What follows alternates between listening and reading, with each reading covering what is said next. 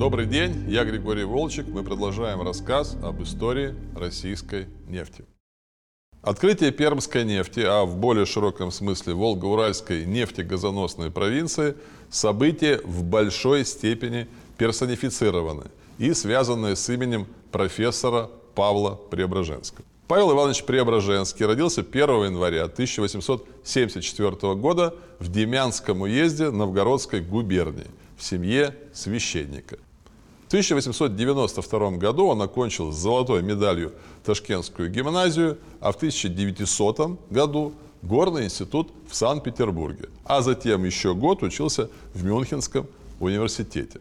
После возвращения в Россию Преображенский по приглашению знаменитого геолога, географа и путешественника Владимира Обручева работал в группе по исследованию области, примыкающей к Ленским золотым приискам. В течение трехлетней экспедиции по сибирским рекам Витим, Бадайбо и Чуя были разведаны новые залежи золота в объеме 30 тысяч пудов, по сути удвоившие золотой запас России. Последующие 10 лет Павел Иванович успешно совмещал руководство полевыми изыскательскими партиями, в частности на трассе железной дороги Уфа-Гора Магнитная, с преподаванием в Горном институте и работой в геологическом комитете в качестве заведующего сибирской секции. В 1917 году Павел Иванович был товарищем, то есть заместителем министра народного просвещения Временного правительства по вопросам профессионального образования – После прихода к власти большевиков Преображенский вернулся к работе в Гелкоме. С ноября 1918 года Павел Иванович снова товарищ министра, а затем и министр народного просвещения российского правительства, действовавшего в Омске при верховном правителе адмирале Александре Колчаке. За время руководства министерством Павел Иванович разработал законопроект о единой школе с акцентом на развитие начального внешкольного образования, а также сети неправительственных народных университетов. В январе 1920 года, как и Колчак, Преображенский был арестован в Иркутске, где чудом не угодил вслед за бывшим шефом в ангарскую полынью. К счастью, пролетарский гнев в отношении Преображенского имел относительно правовую форму. Чрезвычайный трибунал Сибревкома, судивший Преображенского в мае 1920 года в Омске, можно считать первым в истории Советской России масштабным политическим процессом диктатуры пролетариата. На первом судебном заседании, проходившем в вагонном депо на Атамановском хуторе, собралось около 8 тысяч зрителей. В итоге трибунал приговорил Преображенского к принудительным работам на все время гражданской войны.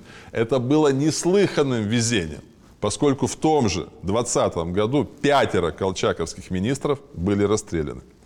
Возможно, Павла Ивановича спасли многочисленные ходатайства, в том числе от главного пролетарского писателя Максима Горького и ректоров ведущих российских вузов.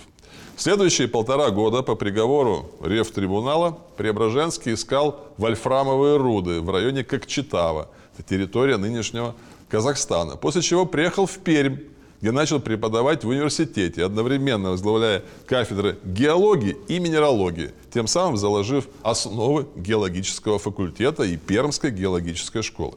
Затем Павел Иванович довольно неожиданно отклонился от своего основного профиля и был избран первым деканом агрономического факультета Пермского университета. Параллельно с работой в Перми Павел Иванович преподавал в Горном институте в Екатеринбурге, где основал кафедру геологии полезных ископаемых. Как он все это успевал, совершенно непонятно. С 1924 года, оставаясь внештатным профессором Пермского университета, Преображенский работал в Ленинграде старшим геологом Главного геолого-разведочного управления, а затем в Центральном научно-исследовательском геолого-разведочном институте. Он обеспечил организацию, финансирование и руководство геологической партией, которая 6 октября 1925 года под Соликамском извлекла из 95-метровой скважины сильвинитовый керн, тем самым открыв крупнейшее в мире верхнекамское месторождение калийно-магниевых солей. Кроме того, предполагая наличие в регионе больших запасов нефти в ходе оконтуривания этого калийно-магниевого месторождения, Преображенский намеренно удалился далеко на юго-восток и 16 апреля 1929 года в ходе бурения разведочной скважины на берегу реки Рассошки в Чусовском районе в керне и буровом растворе, взятых с глубины 320 метров, обнаружил характерное нефтегазопроявление. Таким образом, было открыто Верхнечусовское нефтяное месторождение, что считается открытием Волго-Уральской нефтегазоносной провинции, второго Баку.